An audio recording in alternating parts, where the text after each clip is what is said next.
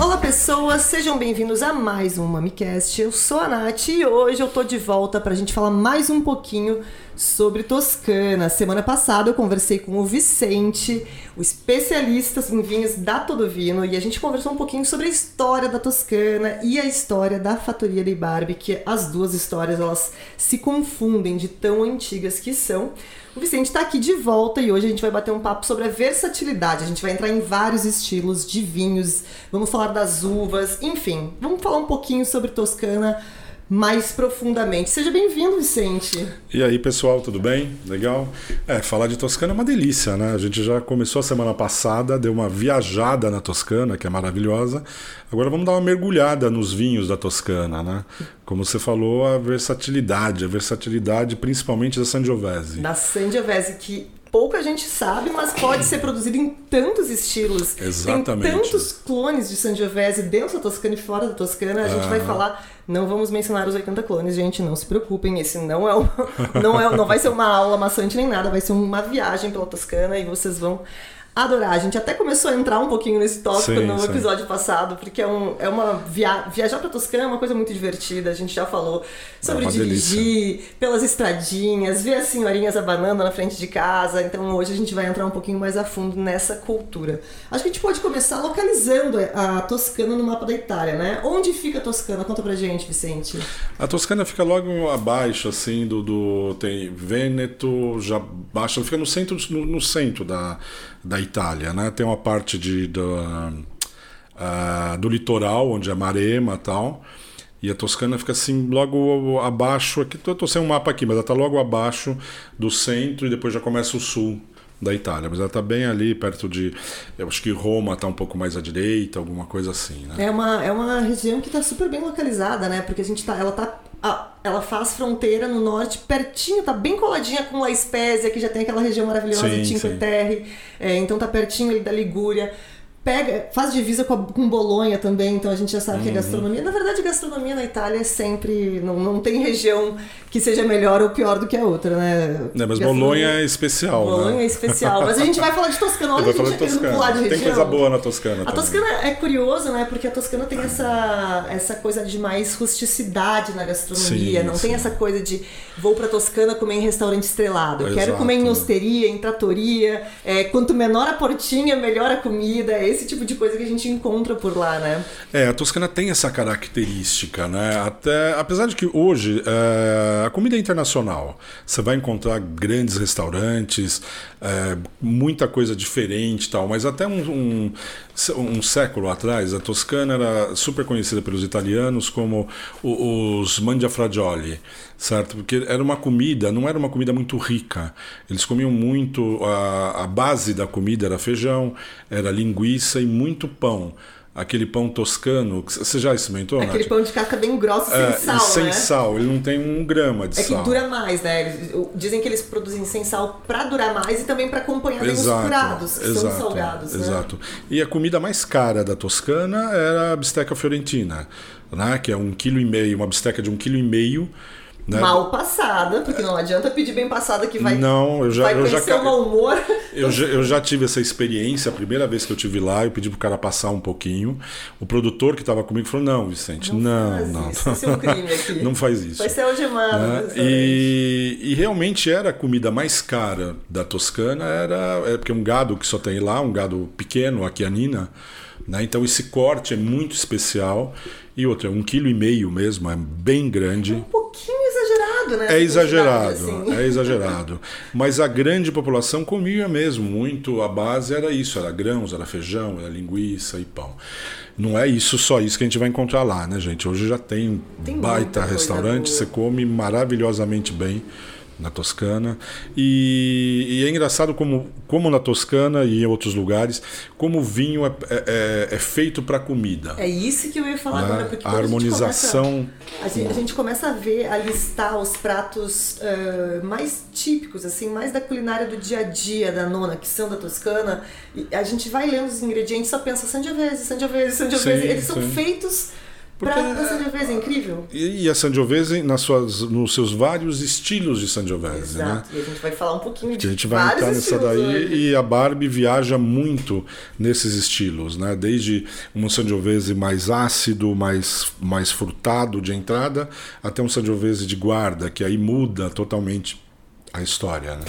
É, e uma coisa que eu acho, e a gente vai voltar, vai acabar voltando para a gastronomia da Toscana em vários momentos quando a gente estiver falando desses vinhos, porque eles realmente, é, os estilos de vinhos que a Toscana produz, eles têm tudo a ver com essa culinária. Eu trouxe uma listinha de alguns outros pratos é, uhum. típicos da Toscana para a gente ver como, aqui para frente, quando a gente começar a falar das características do vinho, dos vinhos, como eles combinam mesmo. Um prato típico de lá é a papa ao pomodoro, que é uhum. uma, uma, espécie de sopa grossa, né? Que dá Sim. quase para comer com, com garfo, que é uma sopa à base de tomate, alho, manjericão e pedaços do pão toscano, né? Pão. E quando você fala de uma papa pomodoro, não te vem Sangiovese na... Vem Sangiovese, na verdade, falou tomate, vem Sangiovese, vem Sangiovese na, hora. na hora. E aí a gente já entra aqui, panzanella, mais um prato que leva pão, é uma espécie de salada, né? Sim. Com pão dormido, é, salada com manjericão, tomate fresco, cebola, ou seja, mais pão, mais tomate, Exatamente. Sangiovese de novo. Aí entram os ragus, né? Eles usam bastante ragu de javali. Bastante. É, é, eles usam também essa coisa de. Eles dão muito valor para cortes não tão valorizados, pedaços não tão valorizados sim, das carnes. Eles utilizam tripa, utilizam diversas partes consideradas não nobre, né? Sim, não nobres. Sim. Tem vários cozidos, vários uhum. ragus desses pratos que são bem gostosos, bem interessantes. E ragu lembra o quê? Sangiovese, né? É incrível. É, é, pensa em bolonhesa, pensa em ragu de, de pato, ragu do que for. Uhum. Qualquer um vai bem com sangiovese, porque qualquer coisa que tem tomate fresco e o tomate toscano é uma delícia. É outra é história. É outro tomate. É, aí sim é o tomate pra gente pegar e comer como fruta mesmo, né? Porque tomate é uma fruta, mas a gente hum, sempre leva ele pro lado da verdura. Mas é ali o tomate para morder e comer Sim. como fruta. E tudo quase leva esse tomate muito fresco, e tudo vai muito bem com essa fruta muito fresca, inclusive uma folha de tomate que às vezes a gente sente em alguns sentidos uhum. também, né? Então, antes que a gente comece a ficar com fome demais aqui, vamos entrar nos vinhos e a gente volta nas comidas de vez em claro, quando, quando a gente começar a ver o que, que, a gente comeria com cada vinho. Uhum. É... Bom, vamos começar falando das principais variedades. A gente já, como vocês podem ter percebido já, né? A gente tá falando aqui de uma região em que os tintos brilham, mas, obviamente, tem vinho branco. Sim. É... Vou citar rapidamente as principais brancas. A gente tem a Trebbiano Toscano, que vocês devem conhecer como Uni Blanc na França ou Afro... Alfrocheiro Branco em Portugal. Faz vinhos leves, frescos, com aroma de maçã, pera, aquela coisinha básica para tomar no calor. E Vernaccia também, que aparece bastante, é uma variedade mais antiga, é, que faz vinhos um pouco mais cítricos, com toque floral, inclusive Vernaccia de San Gimignano, primeira denominação da Itália, fica ali na Toscana. Sim. É, mas vamos falar de fato de Sangiovese, né, que é a uva mais importante, não só da região, mas da Itália inteira. É, e é uma uva que cruzou fronteiras. A gente vê Sangiovese sendo cultivada no mundo inteiro. Tem muita uhum. região já cultivando, claro. tentando replicar os diversos estilos que ela tem, né? Uhum. É, no Brasil a gente encontra alguns mais leves, tem outras regiões que a gente encontra uns, umas imitações de Brunello mais pesados, Sim. assim. É, mas não adianta, o, o original é sempre o melhor. É, a gente vai falar um pouquinho pra frente, quando a gente vai entrando em Brunello, a gente vai falar um pouquinho mais a fundo do, da Sangiovese Grosso, que é um clone da Sangiovese. É um pouco diferente do que a gente encontra em Chianti, por exemplo. Uhum. É uma uva de casca mais grossa, que vai se dar muito melhor no, no clima sulino, né, de Brunello. Sim a gente tá voltando para Brunello de novo. É, volta, é um vamos, imã, vamos né? sair né? dele. É um imã ali. Mas puxa. assim, é só para passar rapidamente, a gente vai aprofundar isso no próximo episódio. Não esqueçam, são três episódios essa série. É, mas Sangiovese é uma variedade que já tem, tem mais de 80 clones, cerca de 80 clones. Uhum. É, cada um produz um vinho diferente. Além da diferença que, do clone, tem a diferença de regiões, e ali a gente sabe que pequenas, pequenas diferenças, pequenas distâncias fazem muita diferença no cultivo, né? Ah, como a gente mencionou aqui, de novo, é só por cima, Brunello é uma região mais ao sul, uma região mais quente, é a única região que vai conseguir amadurecer essa Sangiovese grosso, que é uma uva de casca mais grossa, hum. para que ela não fique com aquele aroma verde, né, que a gente sabe que pode conseguir quando não amadurece muito bem. Então a gente tem uma infinidade de estilos com a mesma variedade. E ela é uma variedade realmente muito importante no país inteiro. Mas aqui a gente tem uma coisa que a gente poderia ter sido considerada uma heresia no passado, mas a gente já entende muito bem hoje, né? Que no Toscana tem variedades francesas que fazem muito sucesso por uma razão muito importante, né? Cabernet Sauvignon e, e, Merlot. Merlot são muito usadas na Toscana. Como é que elas. Explica pra gente mais ou menos qual é, qual é a importância delas na Toscana e por que, que a gente fala tanto delas. Eu já conversando com alguns enólogos e produtores, principalmente a Merlot, Sangiovese. Sangiovese é sangue de Júpiter, né? por isso que vem esse nome. É uma uva é, extremamente ácida, ácida de frescor. É uma uva como se fosse um sangue de jovem mesmo, ou de Júpiter no caso de jovem. Então é, é uma, uma, uma uva que traz um, um vinho com bastante acidez. É por isso que ele é gastronômico a acidez do Sangiovese, o Chianti, o Chianti, não é à toa que ele é o vinho de pizzaria, é porque ele é perfeito para queijo, para tomate. A Sangiovese no, nos vinhos no Rosso, no Morellino, nos, no, nos Rossos toscanos, todos são para trazer essas, essa acidez e essa a distingência para deixar o vinho gastronômico. Então, quando você tem uma uva que ela está lá estrilando de jovem, você dá uma veludada com a Merlot, a grande maioria usa um pouco da Cabernet, mas mais Merlot e Canaiolo. Geralmente os vinhos têm 85% de Sangiovese e sempre jogam um pouquinho, pelo menos um pouquinho de Merlot e Canaiolo e até um pouco de, de Cabernet, caso ela não tenha, não tenha dado tanta estrutura. Né? Você dá, você coloca um pouco de charme, de veludo numa coisa que é, sabe, é como se fosse. Eu sempre faço uma, umas comparações toscas, mas o, o, o, morango, às vezes você não morde, ele não é azedo, ele tá vermelho lindo, você não morde e é azedo. Uhum. Né? Você põe um pouquinho de açúcar ou põe um pouquinho de creme, ele fica maravilhoso. Né? O Merlot é esse creme na Sangiovese. Olha, eu gostei dessa. É ele que dessa, dá essa dessa, aveludada. Vou usar, vou usar isso. E como a gente estava falando, né? A gente costuma uh, atrelar essas caças internacionais aos vinhos IGT. Mas a gente vai falar aqui para frente de algumas, algumas denominações, uh, algumas DOCG, inclusive, que permitem na, que permitem uma boa, um bom pedaço de, claro. de, de variedades internacionais no corte. Então elas são realmente muito importantes nessa região. Sim, existem algumas outras regiões da Itália que tem também uma ligação muito forte, como a Sicília, que tem bastante ligação com variedades internacionais, mas a Toscana é uma das uhum. mais importantes. Isso ficou muito evidente é, com os super toscanos também. Uhum. Então a, a, gente vê aqui que o bairrismo italiano, aqui ele fica um pouquinho de lado, porque aqui permite variedade. A gente sabe muito bem, né? Chegar na Itália e falar de vinho francês é, é o mesmo que pedir para fazer uma bisteca fiorentina bem passada. Bem passada, né? Exato. Eu não sei, na verdade, o que é mais grave aqui. Talvez talvez falar de vinho francês seja mais grave ainda do que a bisteca. A bisteca eles até podem considerar um erro, mas falar Sim. bem de vinho francês aí é uma imagina. heresia. Bom, uh, a gente vai entrar agora em algumas denominações. Lembrando que aqui a gente está falando de uma região muito antiga. No episódio passado, quem caiu aqui de paraquedas e não ouviu o episódio passado, a gente conta bem a história da Toscana e a gente começa lá nos Etruscos, antes Sim, de Cristo. Então é uma região que produz há muito tempo. São mais de 3 mil anos produzindo vinho. Tem muita uh, denominação importante por aqui. A gente pode citar algumas como Vernaccia de San Gimignano, que a gente já falou, foi a primeira DOC da Itália. É, Chianti, que a gente já falou bastante, eu acho uhum. que talvez seja uma das mais conhecidas, junto com Brunello. Brunello a gente não vai falar hoje de novo, só semana que vem. Mas aqui a gente tem Vino Nobile de Montepulciano, Morellino Descansando, a gente mencionou ele no episódio passado, Bolgheri, Marema, Vinsanto, tem muita coisa importante aqui. Sim. Obviamente a gente não consegue entrar em todos, então a gente escolheu algumas uh, denominações para a gente entrar mais a fundo, até porque a Barbie tem vinhos dessas regiões, então a gente consegue falar de mais, forma mais aprofundada com uma taça de vinho na mão. Claro. É, então vamos começar falando de Morelino Descansando, que para mim é uma das mais bacanas denominações da Toscana. Eu gosto bastante. A gente até mencionei para ti no episódio passado que é uma pena que a gente não encontre muito por aqui. E, e, que é uma dessas denominações que vale a pena conhecer porque elas não são tão famosas quanto Exatamente. quanto Brunello. Então ainda tem um preço um pouco mais interessante e uma qualidade absurda.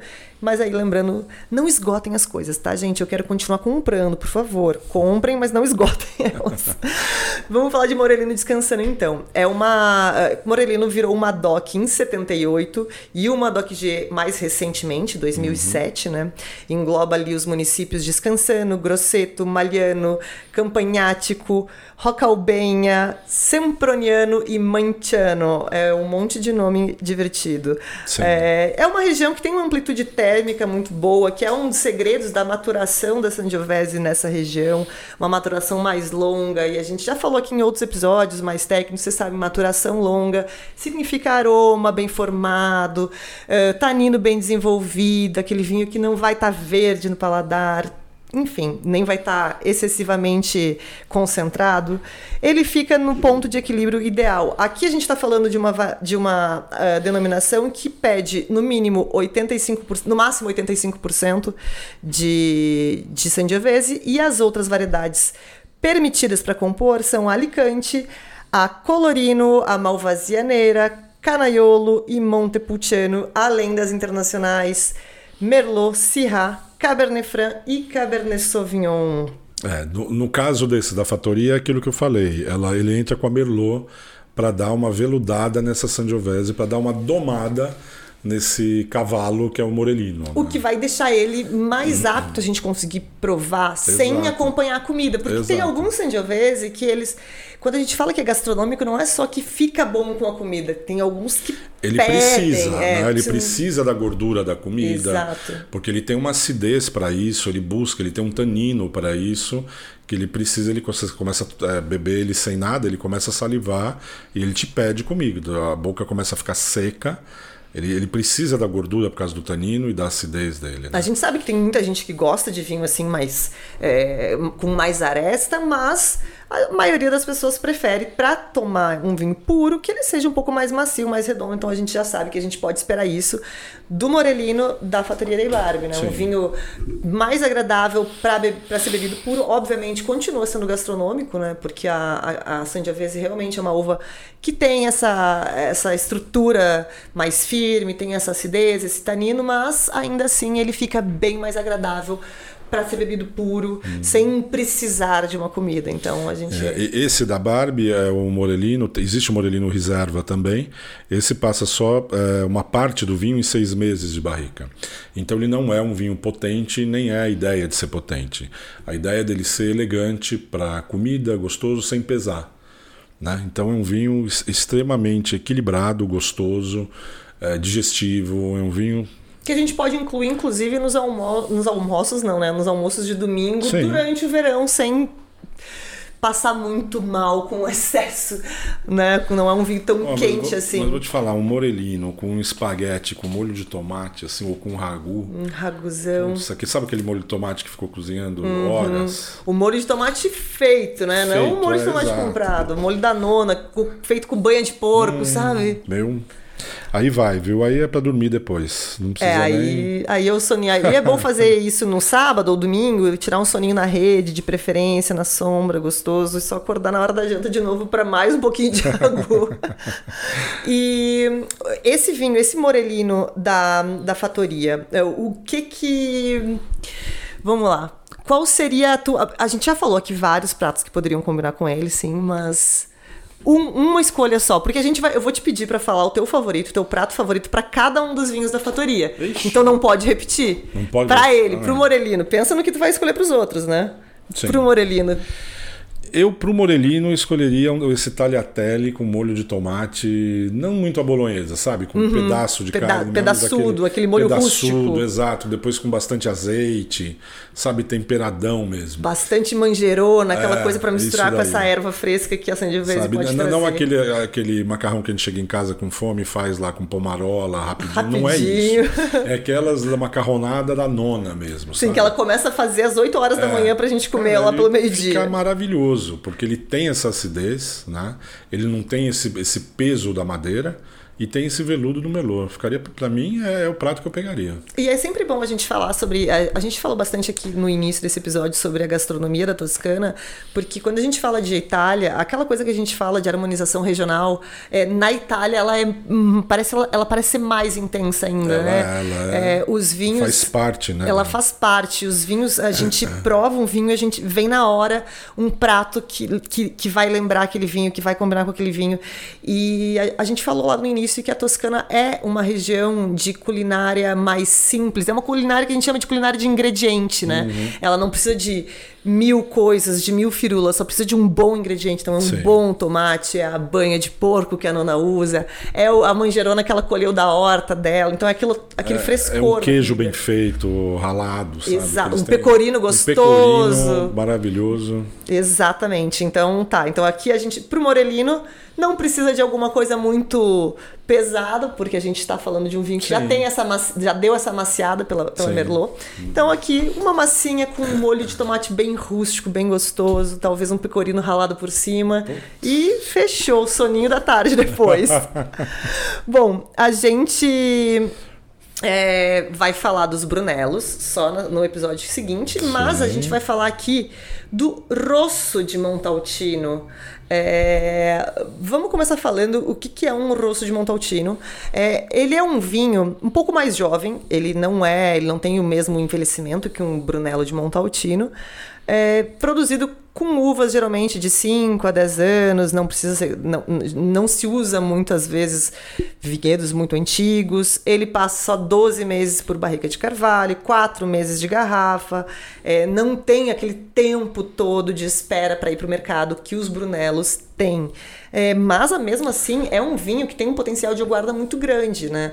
A gente está falando de... Inclusive, alguns produtores de Brunello escolhem, em alguns anos, rebaixar o seu Brunello e vender como vender rosso. como rosso. Então, Sim. a gente está falando de vinhos de alta qualidade. Barbie, que é um grande produtor de, de Brunello, quando uhum. produz um rosso de Montaltino, a gente sabe que a gente pode esperar claro, um grande claro. vinho também. Eu, eu, eu ouço isso e, e passo isso para frente, porque eu acredito também. É, o rosso é o, é o primeiro passo para Brunello. Se você quer entrar para o mundo da Toscana, provar Brunellos tal, e que são vinhos mais caros mesmo, porque a elaboração dele é mais caro, quando você vai para o rosso, você já começa a sentir é como se fosse o irmão mais novo do Brunello, porque ele é feito de Sangiovese grosso, ele só não tem o tempo da, da, de uvas tão antigas, não tem o tempo de envelhecimento e amadurecimento em barrica tão longo quanto um Brunello, mas ele envelhece bem também. Então é ali é, é, é, é o vinho para você começar a entrar no mundo dos, do Brunello.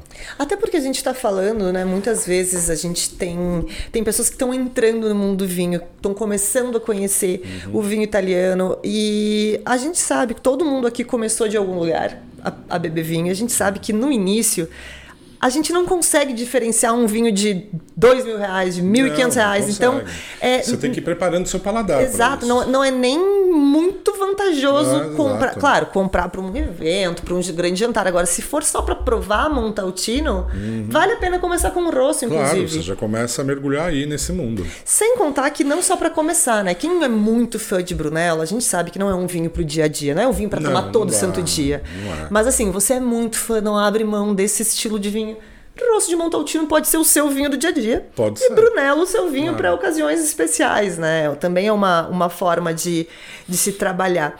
Considerando que ele é feito com essa variedade, né? Sangiovese grosso, que dá um vinho mais potente, um pouco hum. mais estruturado, com mais tanino. É bem diferente do que a gente encontra em Chianti, por exemplo. Mas ainda não está no nível de um Brunello, porque ele tem menos envelhecimento. É, é, o que, que, a gente, o que, que a gente combinaria com esse vinho? O eu iria numa carne também. Eu não iria numa bisteca fiorentina, que eu acho que a bisteca fiorentina foi feita para o Brunello, que a gente vai falar depois. Essa, essa para mim, eu já já testei várias vezes, ela é perfeita para o Brunello, pela complexidade que tem o Brunello e pela complexidade que tem a bisteca fiorentina. O, o rosso, uma carne, sabe? Um assado mesmo, com gordura, porque ele precisa. Ele é um vinho tânico, é um vinho ácido, ele precisa de uma gordura de carne, ele vai crescer muito nisso. Eu iria numa carne com ele, num assado. E quando a gente. É, fazendo um comparativo, assim, é, coloquei o rosto de Montaltino e um Brunello de Montaltino, os dois da Barbie. Um na. Gente, quando eu falo Barbie, por favor, fatoria de Barbie, né? Vocês não estão aí inventando e enxergando boneca. um vinho da fatoria. Vou chamar de fatoria. Quando eu abro um rosto de Montaltino e um Brunello de Montaltino da Fatoria, os dois na taça, o que que eu, o que que eu posso esperar de diferença entre um e outro? Tô degustando as cegas. Você vai esperar, principalmente depois de meia hora, 40 minutos, você vai ver que o Brunello, ele, ele já tem camadas. Cada taça, cada gole, ele vai abrir, vai te mostrar algo diferente. Ele é, ele é um vinho é, com uma estrutura muito forte com muito muito o que trazer. Você vai você vai descobrindo. O rosso ele já é mais nítido. Você vai descobrir isso, você vai ter. É, dificilmente ele já vai, tá, vai ter terceiro aroma, ele vai ser um pouco mais leve. Como eu digo, é como se fosse o irmão mais novo. Né? Uma pessoa mais nova, uma pessoa mais, mais uh, envelhecida, né? com mais experiência. Você vai descobrindo a cada taça. De... E essa é uma dica, tá, pessoal? Não... Eu não decanto muito vinho. Eu também Eu não. prefiro ir decantando na taça, eu vou descobrindo. E o Brunello é muito isso. Antes de meia hora ele não aparece nada. Você vai parecer que você pegou um vinho simples, e não é. Depois de meia hora ele explode na taça. E aí você vai tomando a cada gole, você vai tentando, vai, vai vindo uma sensação diferente, você vai descobrindo castanha, você vai descobrindo madeira, você vai descobrindo uma coisa que é, é típico da Toscana né? A Toscana, quando todos os vinhos da Toscana, ela tem, a gente descobre que aquele vinho é da Toscana pelo aroma. É estranho falar isso, mas ele tem um aroma seco, um aroma de folha, um aroma de serraria, diferente de Piemonte. O vinho do Piemonte é úmido. Né? Terra molhada, enquanto o outro é folha seca, o quase é um seco. chá, um grande Exato, chá de parece ervas. um saco de chá. Uhum. Ele é seco. Todos os vinhos da Toscana são. Não sei os que antes mais simples, tal, que são mais internacionais para agradar o mundo inteiro, mas esses vinhos assim com essa característica, com essa identidade, eles são secos, eles têm aroma de coisa seca, de madeira seca, tal. E eu acho que essa é a diferença de um rosso. O rosso você talvez não precise ficar esperando, ele já vai estar tá mais nítido, vai estar tá mais flagrante na taça, você vai tomar e vai ser incrível.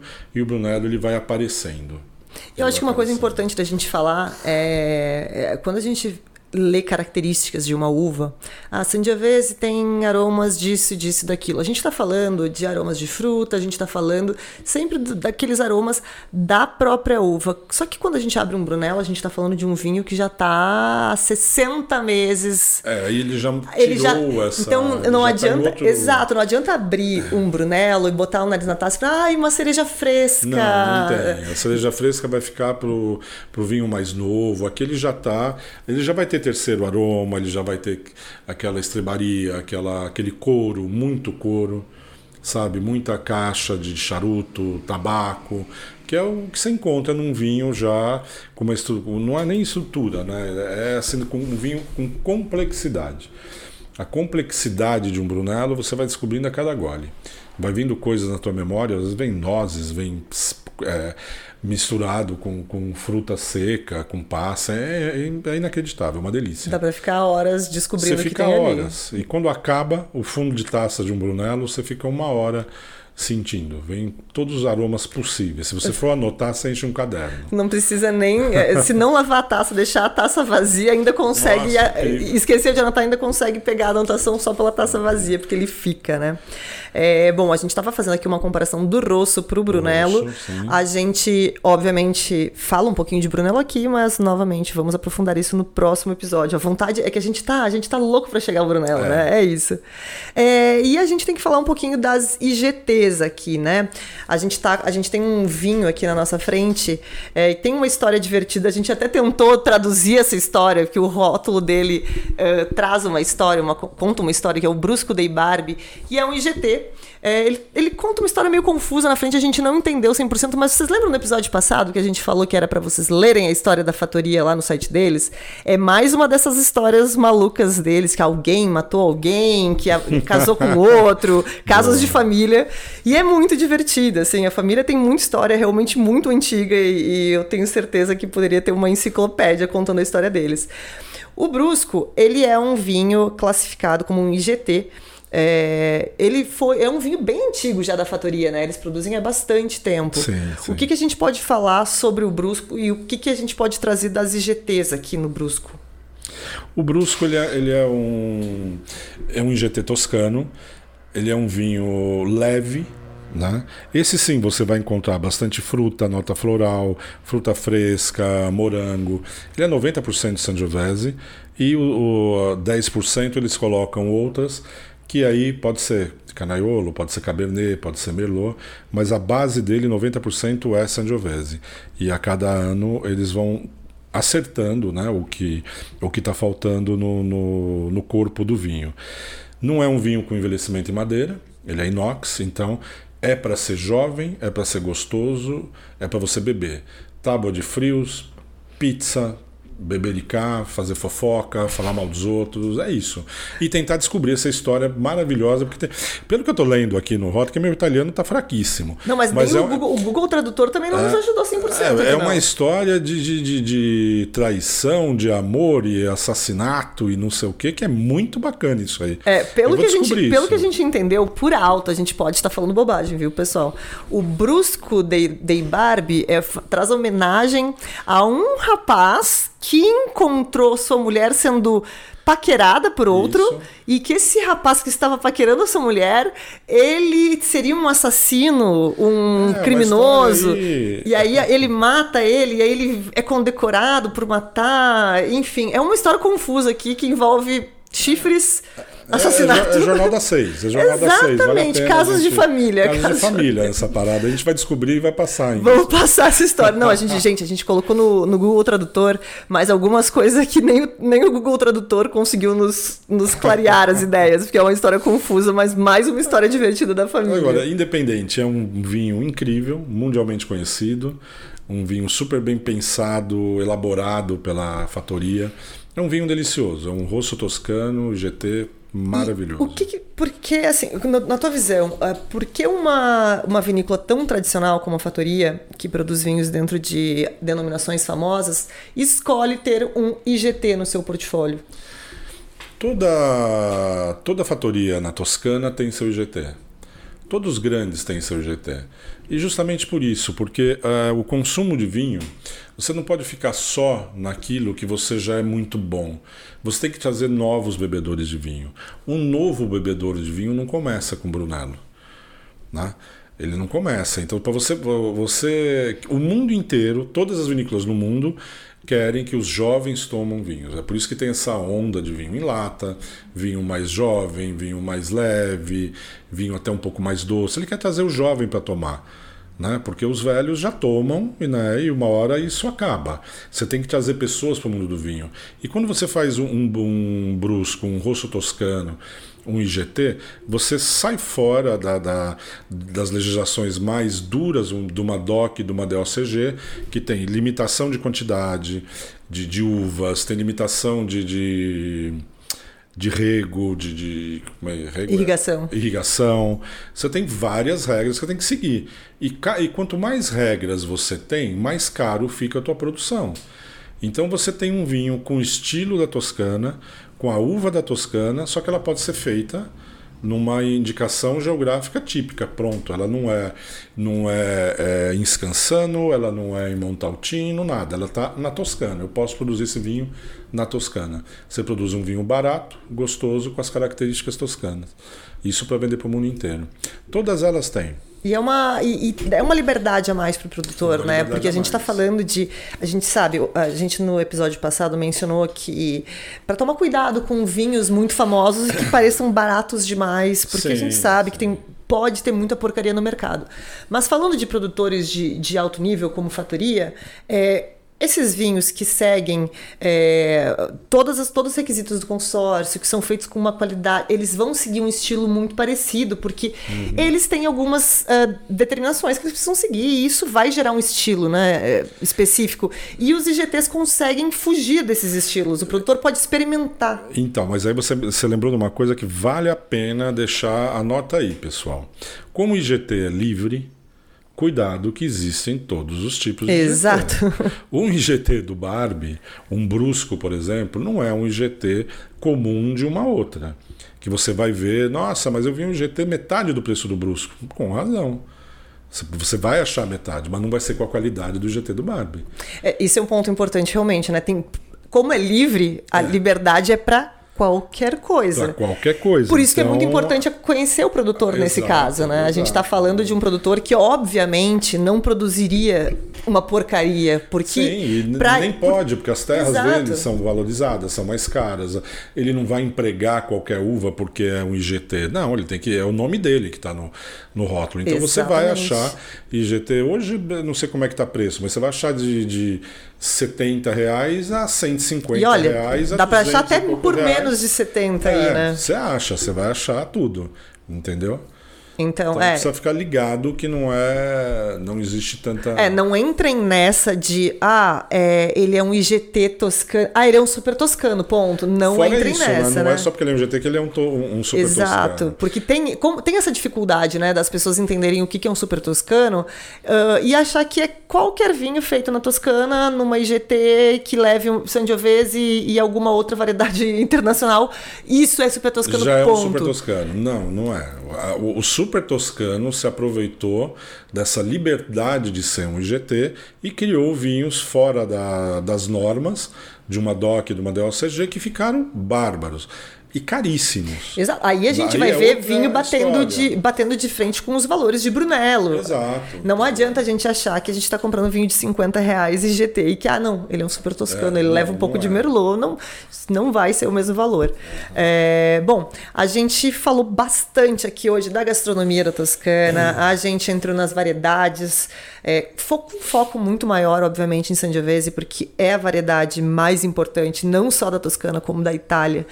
Puxamos aqui Morelino Descansando, que é um vinho, um grande vinho, que é pouco conhecido, então tem um valor muito bom para a qualidade que entrega. Descubram Morelino Descansando. Ele é Descubram. é apaixonante. Exato. A primeira vez que eu comprei um Morelino Descansando, é, eu lembro de não que eu não conhecia a denominação e tava numa promoção. Eu pensei, ah, vamos ver o que, que é, né? Daí cheguei em casa, dei uma pesquisada, hum, interessante tomei o vinho, voltei e comprei mais várias garrafas, porque é, é, um valor muito baixo porque ele entrega. Sim, ele, é ele se assemelha muito a outros vinhos da região que são muito importantes. É aquilo que a gente falou no episódio passado sobre essas denominações satélites Exato. que estão ali ao redor das denominações mais famosas, com tanta qualidade quanto, mas o renome, a falta de renome Exatamente. faz o valor ficar mais acessível para nossa vai alegria. Mudar, e vai ficar caro. Uma é por isso que a gente está dizendo aqui, ó, a gente está contando esse é. segredo para vocês de Morelino descansando, mas por favor, Comprem com moderação, tá? Mantenham-se comprando, mas não esgotem tudo de uma vez, que a gente quer que o valor continue bom. Falamos aqui bastante também de rosto de Montaltino, que inclusive Vicente aqui deu a dica que é uma ótima porta de entrada para Brunello. Muitas vezes a gente não entende Brunello logo que a gente prova. Então, começar pelo rosso é, é uma boa ideia. E é um vinho que a gente consegue trazer uma espécie de Brunello para o nosso dia a dia, Exatamente. porque Brunello no dia a dia realmente não faz parte da minha realidade, da maioria das pessoas que está nos ouvindo, né? Talvez no Neymar, mas não, não. Eu já provei Brunellos com pessoas que, que nunca tinha tomado, e não foi uma vez só. Que a primeira reação foi: nossa, Vicente, esse vinho está estragado. Ele é diluído, ele não tem aroma, não tem. Eu falei: espera, espera que você vai ver. Primeiro, o paladar não está pronto. O paladar não está pronto para a elegância do Brunello entendeu? O Brunello, uh, ele não é potente, né? ele não tem a potência de um chileno, é, de um alma viva, não é isso. Ele tem elegância. Ele tem elegância, ele tem camadas. É sutil, né? É uma coisa muito mais sutil. Ele é complexo. Pessoa, as pessoas precisam entender que ele é complexo. Cada, cada parece que você vai pegar um caderno e cada gole é uma folha um, um, livro que você vai lendo e vai descobrindo o que ele tem. É, sabe quando a gente faz aquela comparação, assim, de, ah, tem uma pessoa que grita demais, fala alto demais, bem italiana, assim, uhum. e aí tem aquela outra pessoa que fala mais baixo, é mais tranquila, sabe? E a gente diz, nossa, essa pessoa é tão elegante, né? Olha como... É, é, é a mesma coisa com o vinho, é que ele não vai sair gritando, ele não é um vinho Exatamente, ultra exuberante, claro. e ele não é um vinho exibido, né? É um vinho que, que ele quer que a gente... Ele fala baixo com a gente pra gente prestar bem atenção nele. Exatamente. É mais ou menos isso. Bom, a gente vai falar de Brunello no próximo episódio, então já deixa anotado na agenda. Na próxima sexta-feira, no mesmo horário, eu tô de volta com o Vicente para falar somente de Brunello. Vocês acham que a gente já falou demais de Brunello por aqui, mas vocês não imaginam o que, que vem pela frente. Tem bastante coisa para falar. Barbie, como a gente já falou, a Fatoria de Barbie é muito uh, ligada à história de Montaltino, é, tem essa conexão muito grande com o Brunello, inclusive é o principal vinho da sua produção. Então a gente vai voltar na próxima semana para falar de Brunello de Montaltino. É, Posso só dar uma, claro, uma dica? Por favor. eu falei um pouco do que harmoniza com o brusco. Mas ah, tem... é verdade, eu não te perguntei. Não, né? então, harmoniza com pizza, com tudo, é, é o vinho para para bater papo. Mas tem uma coisa que eu faço e é uma delícia. E provem, pessoal. Sopa de lentilha com linguiça. Ainda mais se você tiver aquela linguiça com erva doce. Hum. Fatia uma sopa de lentilha com brusco é, é de outro mundo. Sopa de lentilha é, com linguiça. linguiça. Gente, Fica incrível. Essa eu, essa eu, não fiz, mas já. Lentilha tem sempre nessa casa que a gente é bem fã. e eu tenho uma linguiça aqui que não é exatamente uma linguiça toscana, tem uma linguiça do Piemonte aqui, mas que ela é bem. tem uma, bastante erva, assim. Então, ela, pô. É só não, é só não deixar o toscano saber que você pegou uma, uma, é, uma da região heresia. É, porque ele vai reclamar, mas Imagina. fora isso vai combinar muito. Eu como aqui em casa bem quietinho, ninguém vai ficar sabendo, tá tudo certo. Bom, gente, é, Vicente, a gente foi um prazer ter por aqui mais uma vez. Quem está nos ouvindo, não esqueçam é, de seguir a Todovino no Instagram, é arroba TodoVinoBR. Vocês encontram todos os vinhos que a gente está falando aqui da Fatoria da Ibarbe no site da Todovino, todovino.com.br. Semana que vem a gente está de volta para falar de Brunello e finalmente falar de Brunello, né? Que a gente vem falando há dois episódios, mas vamos finalmente falar bem. Até mais, Vicente. Nos vemos semana Valeu, que vem. Valeu, muito obrigado. É uma delícia falar de Toscana e de Barbie. É isso, pessoal. Um beijo Valeu, e até a próxima. Um tchau, tchau.